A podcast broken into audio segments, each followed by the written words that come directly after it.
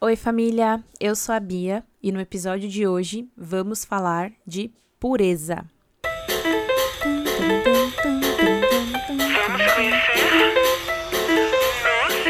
Oi, gente! Eu espero que todos vocês estejam muito bem. Eu peço perdão pela demora na postagem deste episódio, mas eu vou contextualizar e vocês vão entender que foi melhor assim. Bom, e vamos lá. No último episódio, eu comentei com vocês que eu recebi a notícia da morte da Glória Maria enquanto eu estava fazendo o exame admissional da empresa. Fui contratada, graças ao bom Deus, agora eu sou uma mulher empregada novamente. Estou muito feliz com isso. Mas, por conta disso, o episódio que eu gravei sobre pureza acabou atrasando na edição. E aí, quando eu decidi editar esse episódio, eu não gostei e aí eu decidi que eu ia gravar de novo. E eis que neste intervalo, enquanto eu decidia que ia gravar de novo sobre este filme, acontece, né, para quem acompanha rede social, jornal, notícia, para quem vive no Brasil, primeiramente os meus pêsames, mas quem acompanha as notícias deve ter ficado sabendo de um caso em que 207 trabalhadores foram resgatados em Caxias do Sul, no Rio Grande do Sul, de uma condição de trabalho análoga à escravidão. E aí, muitas pessoas discutindo na internet sobre o que é um trabalho análogo à escravidão.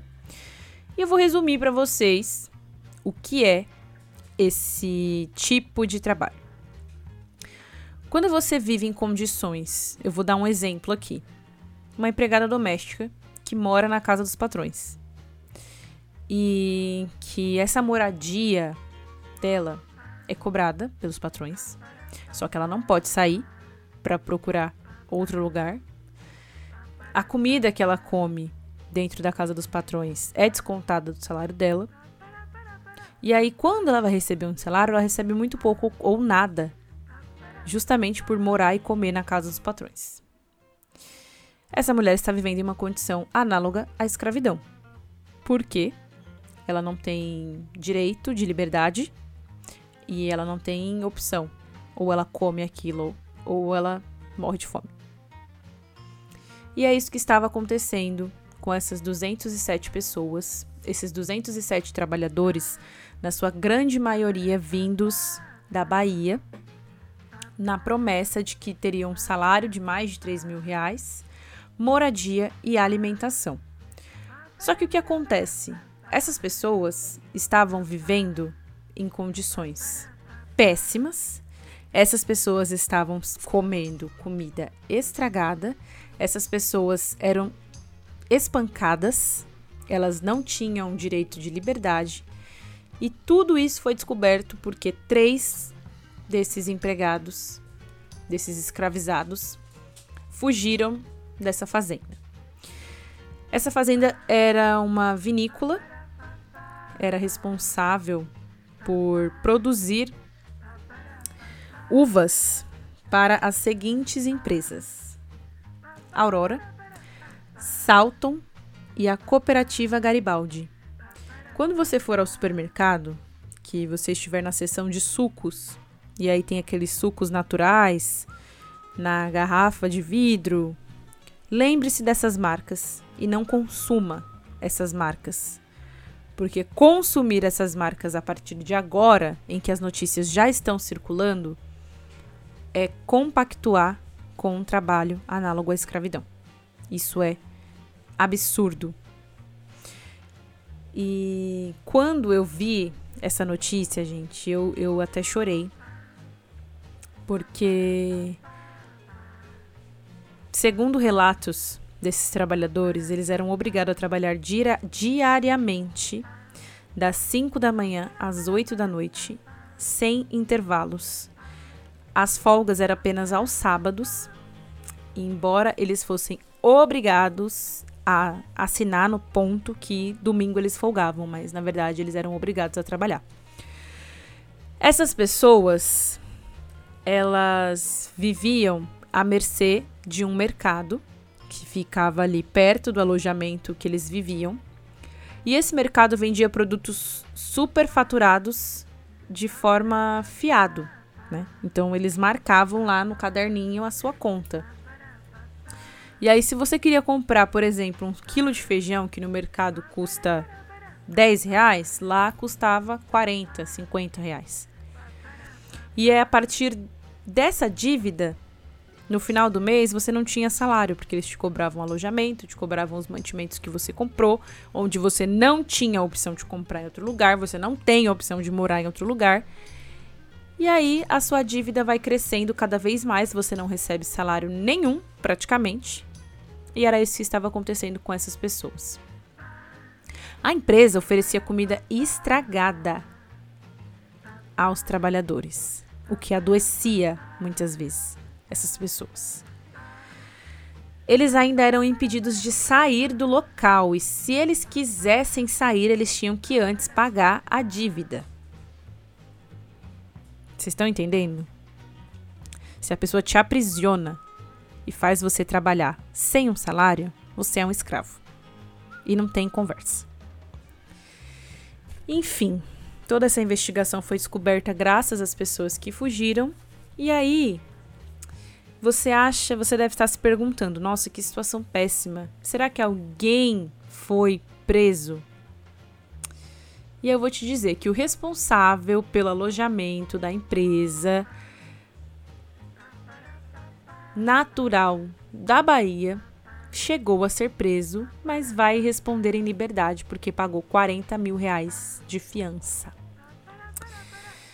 Seu advogado afirmou que a empregadora Fênix Serviços Administrativos e Apoio à Gestão de Saúde Limitada e os seus administradores esclarecem que os graves fatos relatados pela fiscalização de trabalho serão esclarecidos em tempo oportuno no decorrer do processo judicial. Eu estou utilizando como fonte a matéria do G1 tá?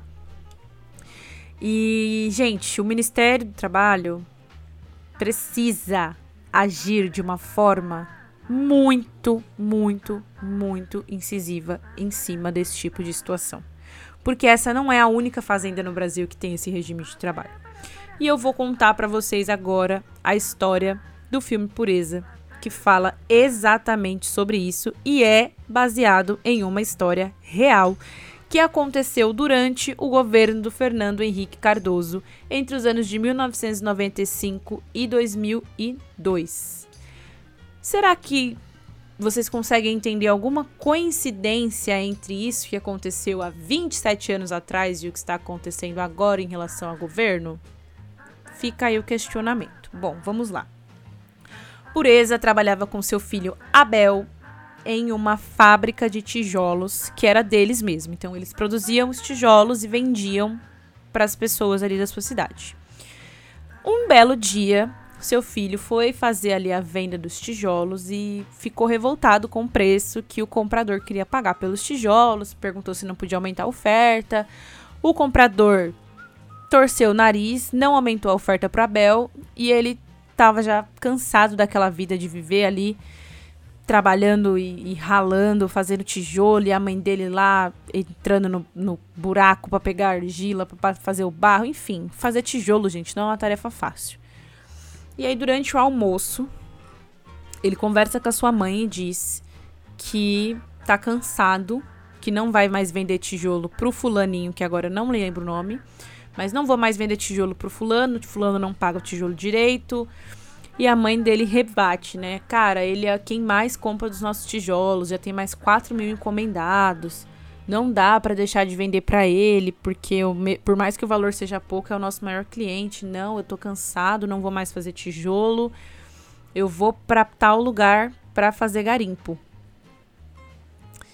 E aí ela fica desesperada porque o irmão dela, o tio, que eu também não me lembro o nome agora, saiu de casa pra ir pro garimpo e nunca mais voltou. E aí, na hora, essa cena é muito forte, porque eles estão almoçando ali na hora, jantando, e ela fala. Ela pega um prato vazio e bota na mesa. E ele fala: tá esperando alguém? Aí ela, seu tio, que foi pro garimpo e nunca mais voltou. Você não vai, não sei o quê. Mas ele é teimoso e ele decide ir embora. vai atrás de um lugar onde ele possa ser garimpeiro. Eis que a pureza fica desesperada porque meses se passam e ela não tem notícia dele. E ela resolve ir atrás do filho. Então ela, ela faz uma ligação para uma comadre dela da cidade, pergunta sobre ele, ela fala que ele não chegou lá, não passou por lá. Isso já tem mais de mês que ele saiu de casa, ela fica desesperada e ela decide ir atrás do filho dela. Pureza é uma mulher muito valente, Pureza é uma mulher muito dedicada. Ela cuida muito das pessoas. Tem uma cena muito forte onde um cara tá batendo numa garota de programa e ela se intromete, ela entra na frente e, e manda o cara sair fora. E era um ato de muita coragem você se... A gente sabe que até hoje em dia muita gente vira as costas quando vê uma mulher apanhando de um homem. Eu mesma não faço isso recentemente, enfim, não vou entrar em detalhes, mas deixa pra lá. É... Ela é uma mulher muito corajosa, ela é muito dedicada. Ela fala que ela aprendeu a ler depois dos 40 anos para ler a Bíblia. Ela é carinhosa, ela é uma mãezona, uma mãezona. E aí, na procura dela ali na cidade, ela começa a perguntar pelo filho e para essa prostituta ela pergunta se ela não chegou a vê-lo. Ela anda com uma foto do Abel na bolsa. E a prostituta fala que viu que ele estava por ali há não sei quantos dias e que o fulano de tal pagou João Leal, lembrei. Que o João Leal pagou uma noite de luxúria, se é que vocês me entendem, pro Abel. E aí, galera, a pureza resolve ir atrás desse tal de João Leal. Então ela. Você quer entrar? E aí, galera, a pureza resolve ir atrás de João Leal. Então ela decide que ela vai encontrá-lo para saber do filho. O padre da cidade também comenta com a pureza que o João Leal é um gato.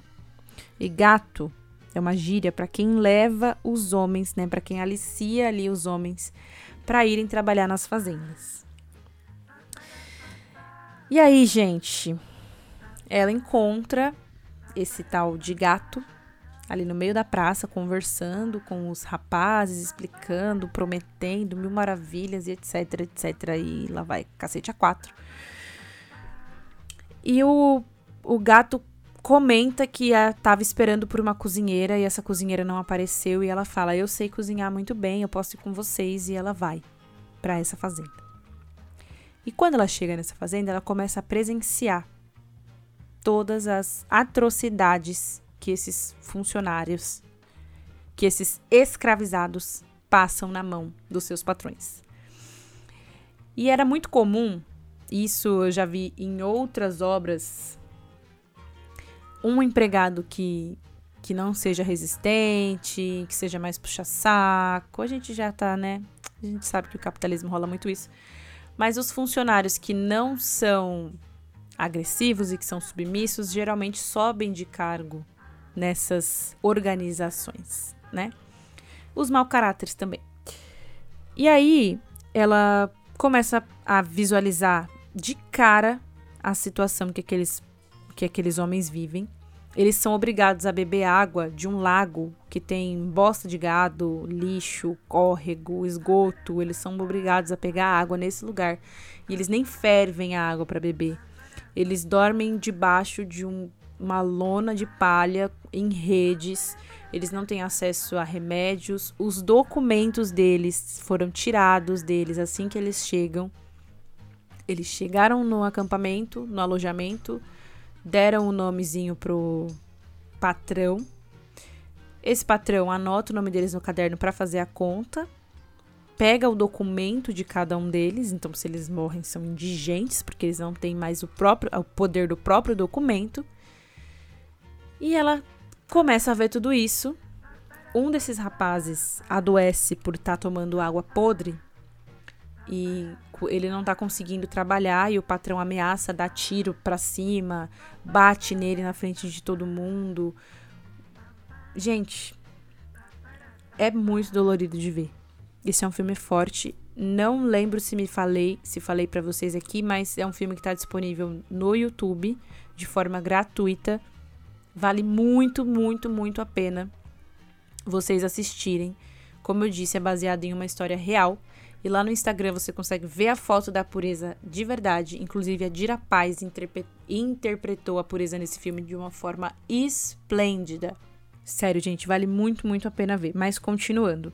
A pureza começa a reparar como essas pessoas são tratadas, que eles não têm acesso a comida direito, eles têm que comprar comida no mercadinho, a ferramenta que eles vão usar para trabalho é cobrada, o caminhão que eles são levados, né, o transporte que eles vão até essa fazenda é cobrado, eles tentam ir embora e aí eles veem o tamanho da dívida que eles estão lá na fazenda e não podem sair.